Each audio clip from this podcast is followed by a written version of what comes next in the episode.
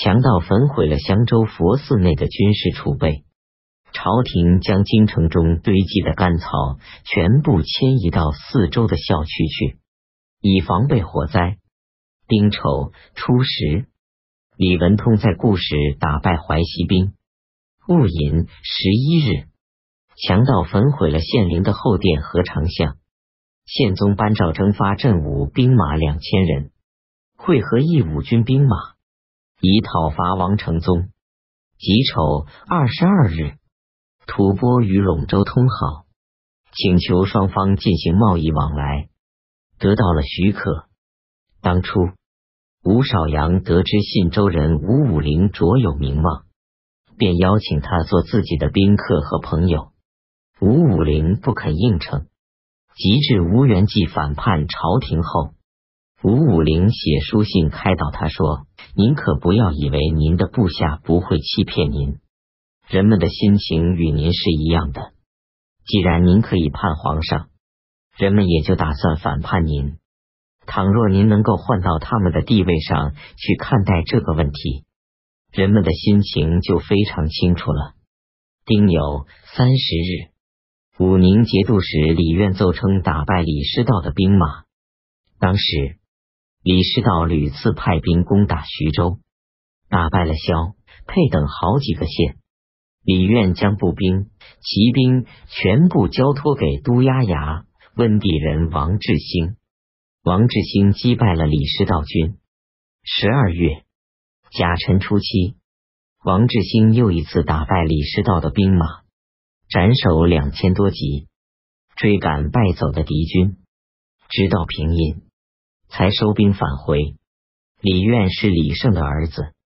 东都防御使吕元英请求赵牧山鹏来护卫攻城，朝廷听从了他的建议。乙丑二十八日，河东节度使王鄂去世，王承宗放纵士兵四处掳掠。幽州、沧州、定州三军镇都被搅扰的困苦不堪，争着上表请求复伐王承宗。宪宗打算答应他们的请求。中书侍郎同平章事张弘敬认为，如果讨伐吴元济与讨伐王承宗一并进行，恐怕国家的力量难以支撑下去，请合力平定淮西，然后再去征讨恒济。宪宗不肯由此停止征讨王承宗，于是张弘敬便请求免除职务。十一年丙申，公元八百一十六年春季正月己巳初三，宪宗任命张弘敬为同平章事，充任河东节度使。幽州节度使刘总奏称，打败了承德王承宗的兵马，攻克了武强。斩首一千余级。庚辰十四日，翰林学士、中书舍人钱辉和驾部郎中知制告萧被分别解除了职务，首任原来的官职。当时群臣中请求停止用兵的人很多，宪宗厌恨他们，所以将钱辉与萧贬官，以警告其余的人。钱辉是吴地人。癸未十七日，宪宗颁布制书，削除王承宗的官职爵位，命令河东、幽州、义武、恒海、魏博、昭义六道进军讨伐王承宗。韦冠之屡次请求首先攻取吴元济，然后讨伐王承宗。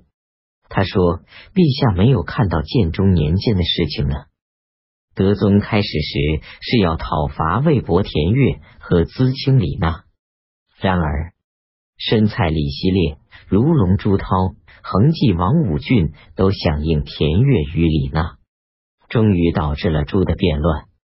这是由于德宗不能够将愤恨与抑郁隐忍几年的时间，而希图天下太平的功业迅速完成的缘故啊！宪宗不肯听从。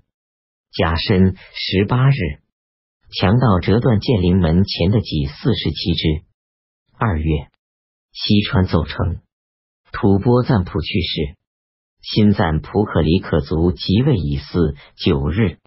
宪宗任命中书舍人李逢吉为门下代郎，同平章事。李逢吉是李玄道的曾孙，